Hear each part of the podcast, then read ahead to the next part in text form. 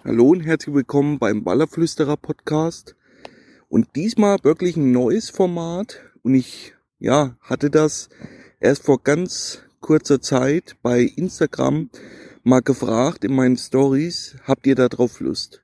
Und die Teilnahme war wirklich gut. Also in den ersten Stunden hatte ich äh, 200, 200 Ja-Angaben und neun Nein-Angaben. Und zwar geht es darum, euch einen Podcast direkt vom Wasser immer zu machen über die Touren, wie sie laufen, wie die Bedingungen waren, wie es gelaufen ist, welche Strategien ich verfolgt habe und natürlich auch schlussendlich, wie man da gestanden hat. Dieses ganze Projekt geistert mir ehrlich gesagt schon ein bisschen länger im Kopf umher, weil ich schon öfter auch auf meinen anderen Social Media Kanälen sehr oft gewisse Sachen kritisiert habe. Und das sind halt in der Social Media Welt immer diese Sachen, wenn es gut gelaufen ist, dass man da viel Tamtam -Tam hört, viel woran es gelegen hat, die verschiedenen Rigs, die verschiedenen Komponenten und so weiter. Natürlich die einzelnen Qualitäten des Anglers werden dann immer wieder ganz besonders hervorgehoben. Und ich weiß es halt sehr, sehr häufig, war es halt eben auch so, dass gar nichts gefangen wurde oder sehr, sehr wenig. Und spätestens dann hat man auch nichts gelesen. Und spätestens, wenn der große Fisch dann wieder kam, nach ein paar Wochen oder in einen anderen Trip, wurde es dann wieder so verkauft wie, ja, und es war ganz klar, was da passiert. Und Angeln, gerade das Welsangeln, hängt sehr oft mit Feinheiten zusammen. Und natürlich, das sollte immer wieder sich jeder ins Gedächtnis rufen, auch immer ein Stück weit ein Quäntchen Glück dazu, ganz klar. Und deswegen möchte ich diese Podcast wirklich transparent so gestalten, dass ich sie am Wasser aufnehme. Von daher wundert euch nicht, wenn ihr Geräuschkulissen habt. Auch jetzt aktuell sind noch vier Montagen im Rennen. Die Nacht war relativ ruhig. Wir hatten Probleme mit Katzenwelsaktion gleich zum ja, Beginn der Dunkelheit hinein hat man gleich den ersten Katzenwels, dann wurde eine Montage, ja, der Köderfisch totgebissen. Dann hat man einen Wels fangen können, Meter zehn Kategorie ungefähr. Aber ein richtig geiler Fisch, muss man auch dazu sagen. Pechschwarz, habe ich sehr, sehr selten am Grande Fiume Po. Und da kommen gleich erstmal zu diesen Rahmenbedingungen, was ich mir vorstelle, wie das ganze neue Format aufgebaut werden sein soll. Ich werde diese Podcasts, wie gesagt, direkt am Wasser aufnehmen. Ich bin in der Regel einmal im Monat unterwegs und dann wird euch das Ganze circa ein, zwei Wochen Zeit versetzt nach meiner Tour, wird das dann online gehen. Und damit will ich halt einmal diese Transparenz erreichen. Also ihr werdet äh, euch da nicht scheuen müssen, dass da auch Touren reinkommen, die definitiv nicht gelaufen sind. Und da hatte ich dieses Jahr einige dabei wirklich einige Touren, ja, ich sage dazu immer dann sehr gerne undankbar waren. Und die werden dann wirklich auch Bericht, werde ich erstatten von Trips, nicht nur am Grande Fiume, sondern eben auch, wenn ich in Deutschland unterwegs bin, Spanien, Frankreich, wie auch immer. Jetzt aktuell befinde ich mich in Cremona. Und das ist das Welsboot AT, wo ich aktuell unterwegs bin. Ich bin hierher vor vielen, vielen Jahren mal gekommen, weil es mich interessiert hat, mal ein anderes Stück vom Fluss zu beangeln. Und es zählt zwar noch zum Mittellauf, weil bei Cremona ist dann die einzigste Schleuse, die den Fluss aufstaut. Und direkt oberhalb dieser Schleuse fängt dann der sogenannte Po-Oberlauf an. Am Oberlauf selber gibt's auch ein Camp, die Wallerwelt 2.0. Damals, ja, aufgemacht oder gegründet von Markus Eule alias Mr. Waller und mittlerweile in Hand von Hounds, Johann Droppacher. Auch mit den Leuten stehe ich nach wie vor in Kontakt. Wir schreiben uns. Ich war jetzt erst gestern dort äh, Mittagessen mit denen. Immer so ein paar aktuelle Informationen vom Fluss. Man hilft sich gegenseitig, auch bei der Köderfischorganisation und so. Auch hier nochmal an dieser Stelle vielen Dank. Das ist nämlich nicht selbstverständlich wenn man den Brand dann wechselt, da werden dann doch bei den ein oder anderen Krallen ausgefahren. Aber wenn man normal und menschlich da äh, agiert, passt das normal in der Regel zusammen.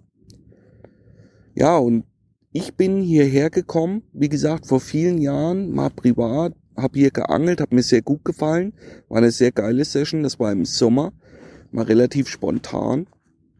Und dann war es halt so, dass ein Teamangler aus meinem alten Brand hier einen kleinen Bootsverleih gemacht hat. Und das ist halt so, hier hat man einen kleinen, ja, eine Marina nennt sich das, also das ist so ein Motorsportclub und dort ist ein Kran für die Boote, dort sind Parkplätze, auch Duschen und so und da haben die ihre Boote untergestellt und sind von hier aus gestartet. Und so bin ich hierher gekommen. Mittlerweile ist das Ganze ja, verkauft, verpachtet, wie auch immer man das nennen möchte. Und nichtsdestotrotz, für meinen Ausgangspunkt war das jetzt immer ganz cool, denn ich möchte flexibel bleiben, nach wie vor. Ich bin nicht fest angestellt in irgendeinem Camp, dass ich die Tour nur auf ein gewisses Stück mache, sondern ich möchte wirklich flexibel sein. Und ich war letztes Jahr hier mit Gästen, dieses Jahr natürlich wieder. Und ich habe nach wie vor den großen Plan, die Touren wirklich aufzusplitten. Also ich möchte gern im Pro Delta mit Gästen fischen, im Pro Mittellauf und jetzt, auch wenn es nicht direkt der Oberlauf ist, so ist er aber dennoch sehr nah dran. Für mich ist es der Oberlauf bei Cremona hier dann auch regelmäßig Touren anbieten. Das erste Problem, was ich natürlich habe, ich verbringe relativ wenig Zeit in diesen Revieren. Das klingt zwar immer erstmal blöd, weil ich ja bei meinem Job doch sehr oft am Wasser bin, aber ich bin eben nicht hauptberuflich als Guide vor Ort und war jetzt hier auf diesem Stück über ein Jahr nicht mehr. Und ich habe die Touren geplant, hat Robert dabei, der dann gesagt hat, Mensch, ich würde zwei Wochen bleiben, das ist natürlich für mich dann super. Und ein Stammgast von mir, Harry. Und dann haben wir gesagt, okay, wir gehen hier hoch, wir starten von hier und haben uns dafür dann Mitte Oktober als Termin rausgesucht. Die Bedingungen, wo ich angekommen war, waren so, dass wir der Fluss immer noch fast zwei Meter unter dem Normalwasserstand hat. Sehr klares Wasser sehr warmes Wasser, also 19,6 Grad, um genau zu sein, wo wir gestartet sind. Und an dem Tag dann der ja, Ankunft, ja, wirklich hochsommerliche Temperaturen. Also wir hatten Tagestemperaturen von 28 Grad in der Spitze. Ich war echt froh in dieser Phase, dass ich meine kurze Hose noch eingepackt hatte, war ich ehrlich gesagt gar nicht so darauf vorbereitet, dass es nochmal so sommerlich warm wird. Und nachts auch noch zweistellig. Das hatte den Vorteil, dass der Nebel nicht so dicht war. Und wir haben es dann so gemacht, dass ich in ein Gebiet gefahren bin, wo ich in der Vergangenheit, also in der letzten Tour, letztes Jahr im Oktober, sehr gut gefangen habe.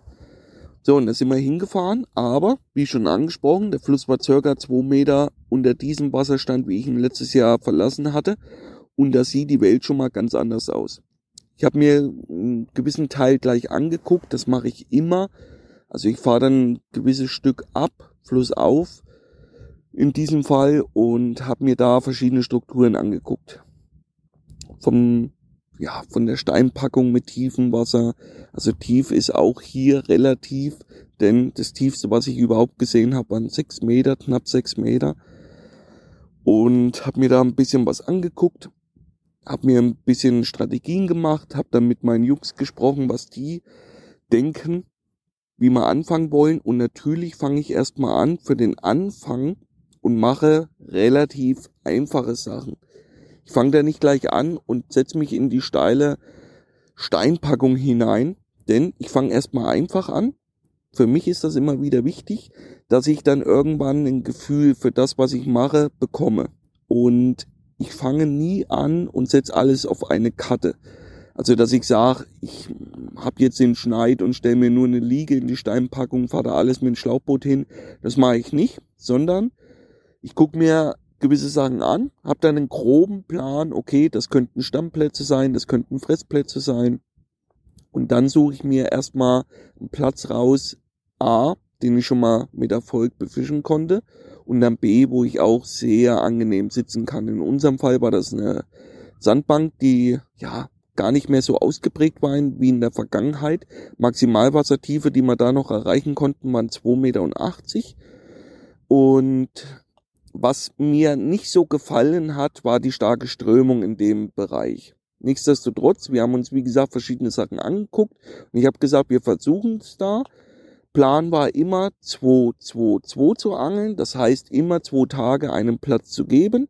Auch immer wieder mit den Hintergedanken, dass wir zunehmend im Vollmond hatten. Dazu sage ich dann nochmal was, weil da ändern sich die Beißzeiten. Und deswegen habe ich dann gesagt, okay, wir fangen auf diesem Stück an. Und dann habe ich gleich noch zwei, drei Optionen gehabt, wo ich wusste, da sitzt man vielleicht nicht so schön, aber wir können eine komplett andere Struktur beangeln, wo ich in dem Fall gedacht habe, da liegen die Fische auf jeden Fall. Sandbank, wie gesagt, maximal Wassertiefe 2,80 Meter, aber relativ viel Strömung. Dann habe ich so gemacht, was ich eigentlich immer mache. Ich habe insgesamt sechs Montagen vorbereitet, alles unter Wasserposenmontagen und habe da immer verschiedene Farben eingesetzt und verschiedene Auftriebsgrößen. Da kommen wir auch nochmal im Wochenverlauf da rein, dass das wieder ja, gewisse Sachen waren, die extrem auffällig waren. Ich habe ja mittlerweile diese finalen Muster dabei von den grünen Upos mit diesem Giftgrün. Und ich habe es dann wieder so gemacht, weil das mache ich immer. Ich fange dann an, schwarz mit drei Gramm, schwarz mit fünf Gramm, beziehungsweise sieben Gramm habe ich gefischt. Dann habe ich weiß drei Gramm, weil das die beste Größe überhaupt war für mich dieses Jahr im Frühjahr. Weiß in fünf Gramm. Und dann habe ich grün auch in drei Gramm und in zehn Gramm. Und so probiere ich das dann immer aus. Ob sich irgendwas rauskristallisiert, falls dem so sein sollte, kann ich dann immer umstellen. Die erste Nacht lässt sich schnell zusammenfassen. Null Aktion. Ich habe dann gleich den Morgen genutzt und habe mir nochmal intensiv Stellen angeguckt und bei diesen Anschauen mache ich sehr, sehr gerne so, ich arbeite wirklich mit Technik. Also das heißt, ich speichere mir Sachen ab, messe Distanzen, guck, wie der Schnurwinkel sein wird und so weiter und so fort. Das sind für mich alles Parameter, die wichtig sind, gerade weil in unserem konkreten Fall war es diesmal so, dass wir unwahrscheinlich Probleme hatten mit Gras. Ich hatte die Routen zwar schon alle umgelenkt und abgesenkt. Für all diejenigen, die dazu das im bewegten Bilder mal sehen wollen, einfach nochmal bei Zack Fishing Wales reinschauen. Da habe ich das nochmal intensiv erklärt in Spanien und hier gehe ich dann ähnlich vor. So, und ich habe dann aber schon gesehen, dass die Routen, die ein Stück weiter draußen lagen, wie an der Uferkante, die hatten Gras gefangen. Das war eindeutig zu sehen. Es hing zwar immer ein Großteil am Absenkstein, aber trotz des ja sehr, sehr spitzen Schnurwinkels, also diesen tiefen Punkt, wo die Schnur ins Wasser geht, trotz alledem hatte ich da immer noch relativ viel Gras in der Schnur. So, und ich habe dann umhergeguckt, habe einen Plan gemacht. Wir haben dann alle Routen neu gesetzt, haben mir gesagt, okay, wir geben diesem Platz definitiv zwei Tage. Und gleich am oder was heißt gleich, aber am zweiten Nachmittag auf diesem Platz hat man dann die erste Aktion und hatten den ersten Fisch. Ja, keine Ahnung. Ein echter Mini, vielleicht mit 80 Zentimeter bis ein Meter maximal. So, da war erstmal ein Stück weit natürlich der Bann gebrochen, aber das ist dann halt auch immer so ein bisschen, ja, Selbstbetrug, dass man dann sagt, Hauptsache Zielfisch. Natürlich ist das einmal für mich ja, nicht der Sinn und Zweck, warum ich diesen Aufwand betreibe. Obwohl es immer cool ist, wenn man Aktionen hat. Es gibt auf jeden Fall ein besseres Gefühl. Aber es war auf jeden Fall, ja, sehr, sehr wenig. Was, ja, gerade wohl, weil ich den Platz halt auch von der Vergangenheit heraus kannte und die Strukturen hatten sich aber komplett verändert. Jetzt war ich zwar froh, dass da eine Aktion kam, hatte immer noch ein gutes Gefühl dann für die zweite Nacht auf dem Platz, aber so richtig habe ich irgendwie das Gefühl gehabt, die Fische laufen da nicht. Ja, im Nachtverlauf war es dann so, dass in der zweiten Nachthälfte einigermaßen cooler Biss kam. Harry war dann dran. Und durch diese Umlenker, die ich auf der Sandbank dann immer aufstelle, musste Harry laufen und ich bin dann mit dem Schlauchboot außen rumgefahren. Wo ich Harry dann einladen wollte, hat er gesagt, er hat zweimal geschlagene Fische und war weg. Es war natürlich bitter, weil es von bisher definitiv keine Meterkategorie war. Es war jetzt auch kein Ausnahmefisch, aber wahrscheinlich schon ein besserer. So, und da stand man trotzdem wieder mit leeren Händen da. Nichtsdestotrotz habe ich die Routen nachgesetzt. Und aufgrund der ersten Nacht, wo ich gesehen habe, was wir da an Gras gefangen haben, hatte ich natürlich die Routen für die zweite Nacht schon etwas anders positioniert von den Schnurwinkeln her. So sind wir dann an unseren zweiten Morgen auf diesem Platz, ja, zwar mit eingefangenem Fisch, ein Fisch, den wir verloren haben im Drill, aufgewacht, aber so richtig hat das Ganze noch nicht gefruchtet. Wir haben dann einen Plan gemacht. Ich habe gesagt, okay, wir, legen, wir werden in die Steinpackung gehen. Im Prinzip immer komplett weg von denen, mit denen ich angefangen habe. Auch das ist wichtig. Ich move dann natürlich nicht fünf Kilometer weiter auf eine Struktur, die ähnlich ist. Das ist auch immer wieder so ein Tipp. Also wenn ich merke auf der Sandbank, das läuft nicht, dann setze ich mich nicht auf eine Sandbank, die acht Kilometer weg ist oder fünf und habe im Prinzip dieselben Strukturen, sondern wechsle dann komplett auch die Strukturen. Harry und ich, wir haben uns dann nochmal auf den Weg gemacht, haben nochmal zwei Plätze angeguckt, das nochmal abgestimmt, was wir, wo wir uns jetzt wirklich hinsetzen wollen und haben noch was aus dem Camp geholt. Wie natürlich das immer so ist, ruft Robert, Robert an, ja, ein bisschen außer Atem und da habe ich schon gewusst, oh oh, da ist was vorgefallen und so war es auch. Er hat nur gesagt, oh, ich glaube, ich habe hier ein 2 Plus, meinen ersten überhaupt, ja, mit Vollgas zurück. Und er hat es wirklich alles alleine hingekriegt. Auch da erstmal Chapeaus. Erste Mal Wallerangeln, erste Mal am Po und dann erste große Fisch. Alles allein gemacht. Chapeau. Das ist nicht selbstverständlich, dass das alles so reibungslos funktioniert hat, denn den Fisch musste er vom Schlauchboot aus drillen. Allein vom, von den Umlenkern her, die auf der Sandbank waren. So, und da hing ein richtig guter Fisch am Seil. Thema Seil. Ganz kurz.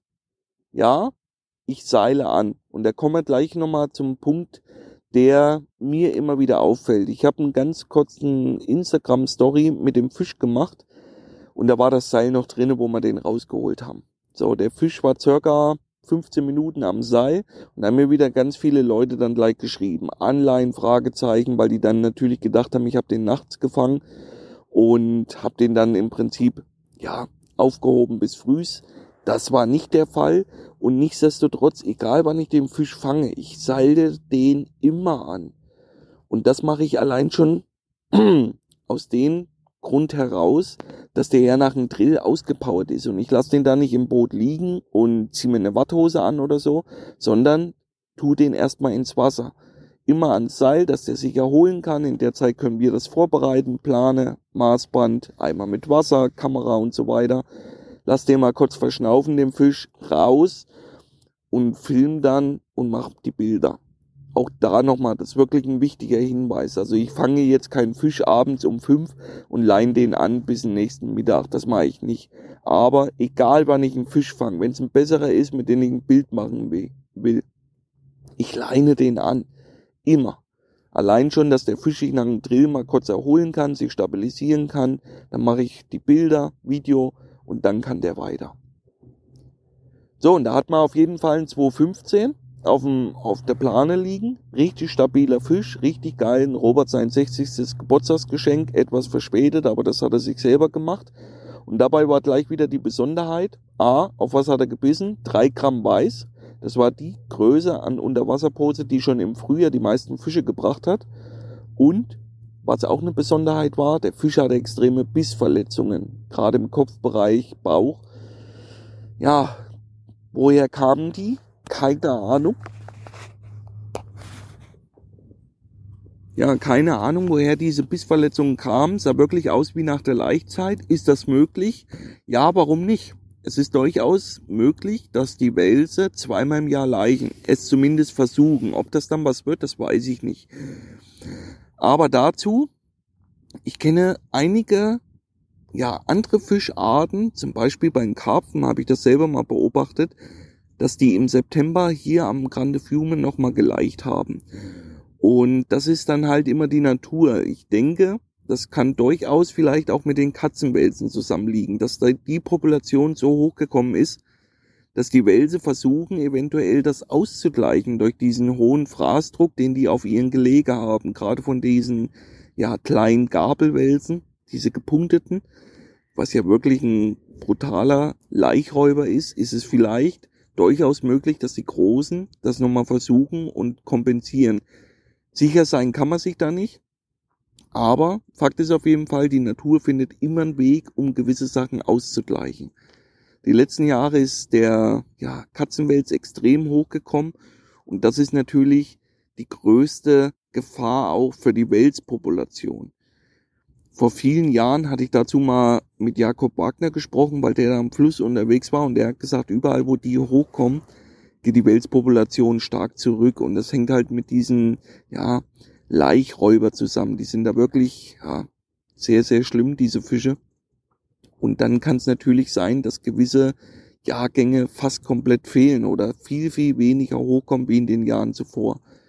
Und vielleicht ist es wirklich dann so, dass die Natur dann den Ganzen ein Schnippchen schlagen möchte und eben zweimal leicht oder wie in Spanien mit den Barschen ist das ja auch auffällig. Die waren vor zehn Jahren in der Form noch gar nicht da und auf einmal ist dieser Bestand explodiert, obwohl diese Wallerpopulation so hoch ist. Und auch da sieht man immer mal dran, wie schnell so ein Barsch auch wachsen kann. Wenn der in so einem Dorftümpel wohnt, wo keine Fressfeinde sind, dann braucht er ewig, wenn er nicht sogar in die Verputtungsphase fällt, also diese, ja, wo die nicht mehr abwachsen, dann bleiben die nur, keine Ahnung, so 10, 15 Zentimeter.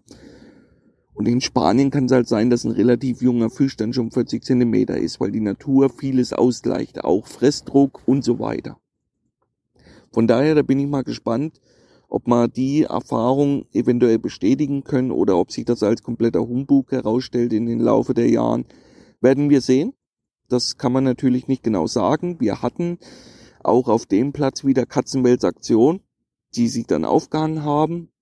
Ein relativ großes Problem mittlerweile, dass die viele Köderfische nur tot beißen. Allein durch das kleine Maul, die kriegen die da nicht richtig rein. Ab und zu hakt sich mal einer. Aber wie gesagt, diese Population ist wirklich ja, explodiert und ich sehe da schon ein gewisses Problem. Aber vielleicht hat der Große uns den Wink wiedergeben, dass die Welspopulation das schon versucht jetzt wieder auszugleichen. Wie gesagt, nichtsdestotrotz ein richtig, richtig geiler Fisch. Wir waren da erstmal happy, dass der kam, aber sind trotzdem weitergezogen. Und dann ist halt wieder was passiert, was ich sehr oft habe. Ich habe zwei Optionen gehabt, die wir uns angeschaut haben und die erste Option war da, wo ich schon in der vergangenen Tour, also vor einem Jahr, mit Erfolg gefischt habe. Das fand ich jetzt nicht schlecht, aber ich fand es auch nicht richtig gut. Und dann hatte ich einen Bereich, der für mich komplett neu war. So, und dann bin ich losgefahren, wollte eigentlich Option A machen, weil wie gesagt, ich hatte dann ein gewisses Vertrauen, aber beim Hinfahren habe ich dann gesagt, nee, ich mache lieber das andere, weil es einfach vom Bauchgefühl her besser aussieht. Und das habe ich dann auch getan habe mich auf diesem Platz niedergelassen. Wir haben schnell die Ruten gezogen. Das war alles gleich geblieben. Also diese verschiedenen U-Posen-Farben, verschiedene U-Posen-Größen, haben da die Ruten gestaffelt. Das Einzige, was ich dort anders gemacht habe, ich habe eine Rute Topwater geangelt in so einem versunkenen Baum hinein, der in der Steinpackung sich verkeilt hatte. Und dahinter war quasi ja ein kleiner Dreher entstanden mit knapp drei Meter Wassertiefe, unmittelbar der Steinpackung dran. Und da habe ich dann die Routen gesetzt. Wir haben uns da ein bisschen mehr oder weniger provisorisch, weil wir nicht viel Platz hatten, da eingerichtet. Und dann ging das wirklich Schlag auf Schlag. Es ist auch selten, aber genau für dieses, äh, ja, genau dafür macht man das ja. Wir hatten gleich nach dem Routen auslegen ein Biss. Die Route ging runter, kam aber gleich wieder zurück. Dann sind wir hingefahren. Ich habe gleich einen Köderfisch mitgenommen, weil ich schon gesehen habe, dass der Welt sich da wahrscheinlich nicht gehakt hat, gleich die Route zum Nachsetzen, habe das Vorfach angehoben, ja, es war leider so, die Forelle war weg. Ich habe eine neue beködert, habe wieder ausgelegt und beim Zurückfahren sehe ich nur noch Harry, wie der schon die Route in der Hand hat und nur noch konstant die Bremse ging. Ja, es hat gleich auf einen wirklich guten Fisch schließen lassen. Ich habe alles glücklicherweise auch diesmal mit der Videokamera dokumentiert. Wir sind dann dem Fisch gefolgt und der Drill war wirklich heftig. Also, ja, das war echt brutal. Natürlich hatte der eine gewisse Strömung, keine Frage, aber ich habe ehrlich gesagt selten Fische gehabt, die so einen Dampf entwickeln. Fluss auf, mit Schlauchboot, dann wieder Fluss ab, teilweise über Minuten nur drinnen gehangen wie so ein nasser Sack und dann wieder ausgedehnte Fluchten, also echt ein extremer Kämpfer. Und den ganzen Drill habe ich dann begleitet. Es war ja noch hell, es war 18 Uhr sowas. Die Sonne ging gerade so am Horizont langsam weg. War echt eine geile Stimmung. Wir haben den Drill genossen. Wir haben in kurzen Hosen auf dem Schlauchboot gesessen und das Mitte Oktober. Und es war die drei Gramm grün. So. Und der Fisch kam dann irgendwann hoch und wo ich den Nacken gesehen habe, habe ich gedacht, oh, der könnte 90 Kilo bis 100 Kilo müsste er haben. Ein richtig geiler Fisch, weil der von oben in diesem klaren Wasser ja wirklich dann aussah wie so eine kleine Fliegerbombe. Und das Ende konnte man aber nicht so richtig abschätzen, wie lang der ist. Aber alles in allem ging dieser Drill 26 Minuten sowas und das ist schon heftig. Also ist relativ selten, dass Drills überhaupt so lang gehen, auch mit großen Fischen. Also mal 15 Minuten, ja, das ist schon lang, aber alles, was darüber hinausgeht, ist bei mir auf dem Boot zumindest selten.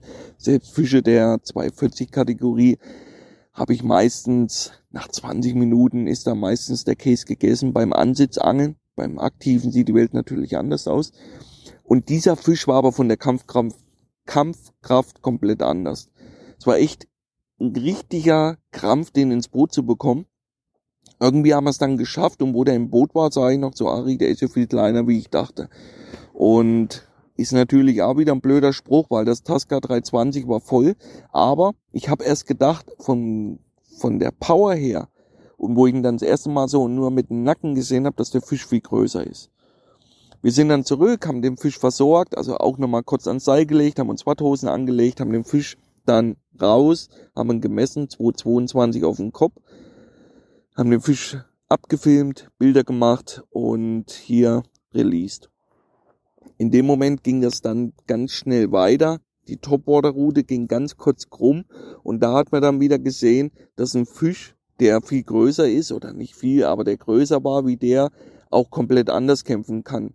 Da die Topwater-Route gegen die Strömung gespannt war, ging die nur gerade, weil die Reißleine gekommen war. Wir haben Kontakt aufgenommen, rausgefahren.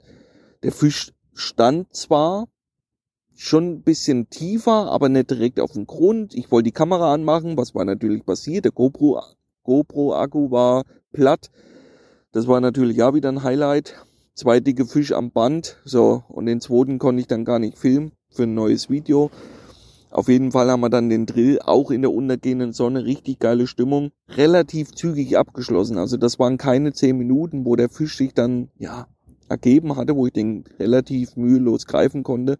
Und wir hatten dann Fisch mit 2,27 innerhalb von, ja, 10, 10 Minuten, nachdem wir mit den anderen Fisch wieder am Ufer waren. Auch den haben wir gleich versorgt, wieder zurück, haben alle Routen nachgesetzt. Und wo wir dann fertig waren, war es kurz vor 21 Uhr. Da haben wir dann erstmal was gegessen und konnten in der Nacht noch insgesamt drei weitere Fische fangen. So war das Ganze für uns am Laufen.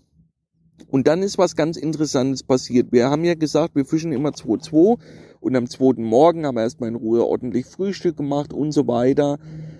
Und dann war schon auffällig, dadurch, dass wir so, ja, Richtung Uferkante gesessen waren, dass auf einmal unsere Füße langsam nass wurden. Der Tisch stand schon im Wasser und es kam etwas Wasser.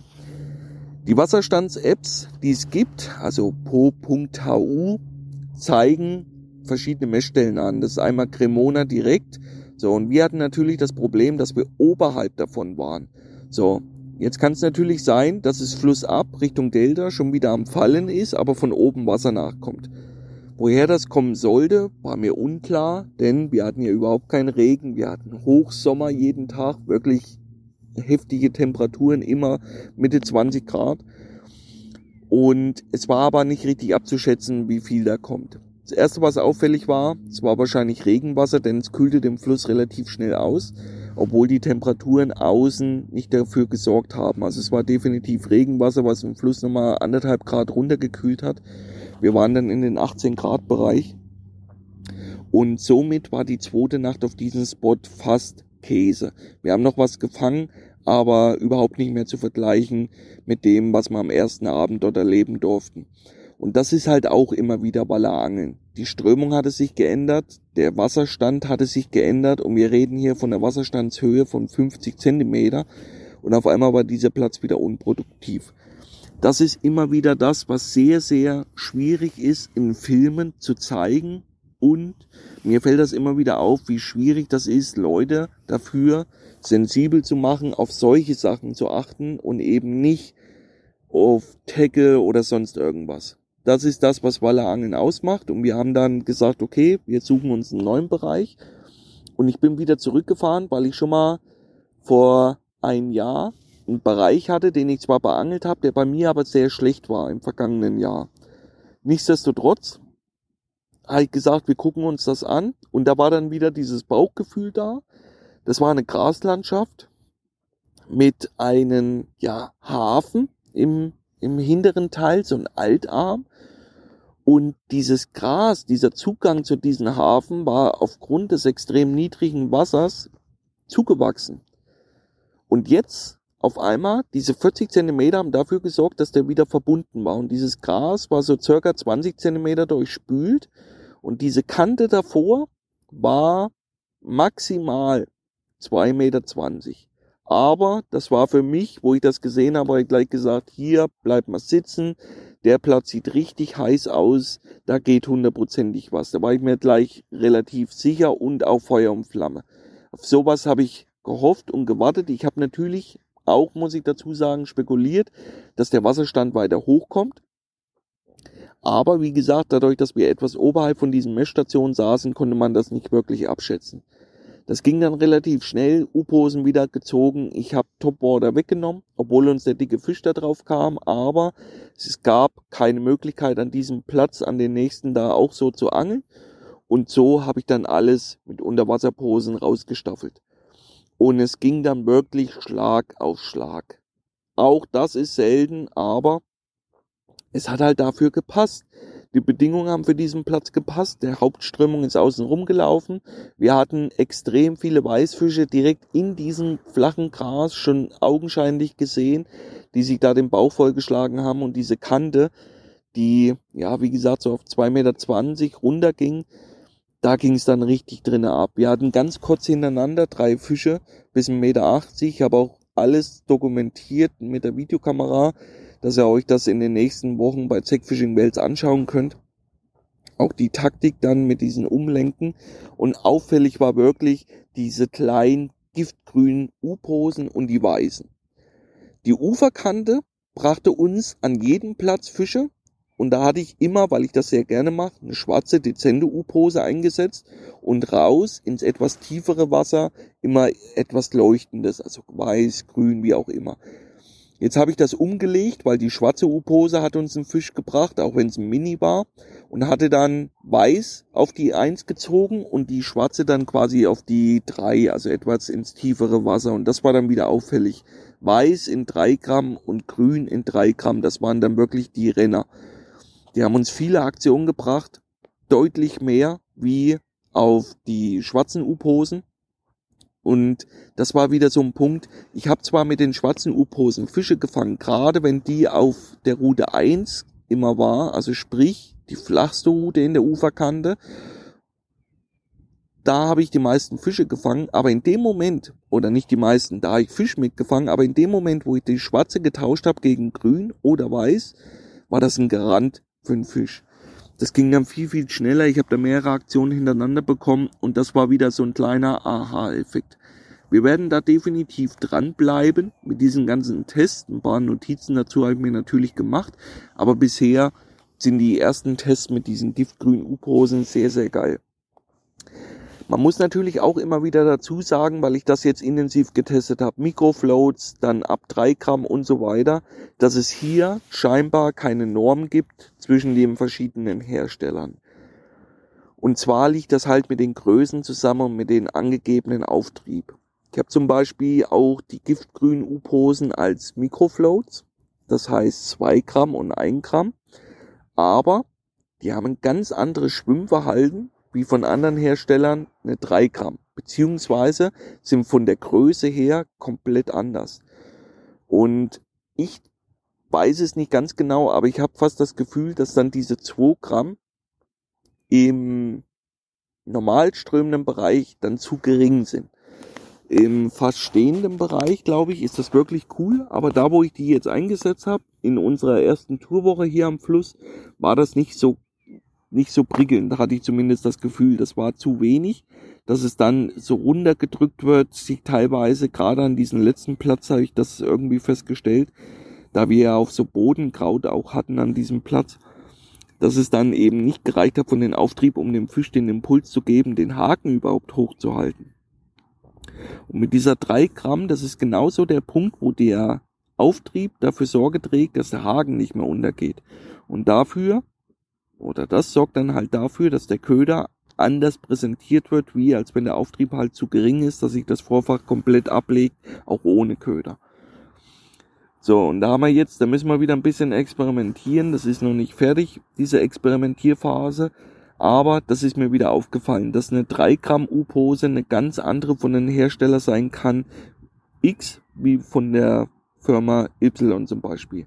Von daher, das muss, sollte man sich immer angucken, mal in Laden gehen. Auch hier nochmal der Hinweis, es ist ganz, ganz auffällig, wie viele Leute ich am Fluss treffe, die tausende Sachen dabei haben und teilweise dann nicht wissen, für was, wann, welche gedacht sind, beziehungsweise wirklich da ihre Stärken ausspielen. Da können wir in den nächsten Folgen darauf eingehen. Die Folge 2 von unserer zweiten Tourwoche, die heute startet, mache ich euch dann nächste Woche Samstag fertig. Ich hoffe, ihr habt Lust auf dieses Format, ihr hattet Spaß damit. Natürlich am sinnvollsten oder am coolsten wäre es für mich, ihr habt den einen oder anderen Aha-Effekt noch dabei, dass ihr ein bisschen was für eure eigene Fischerei mitnehmen konntet. Ich sage in diesem Sinne vielen Dank fürs Zuhören. Bis zur nächsten Woche, euer Benny. Ciao.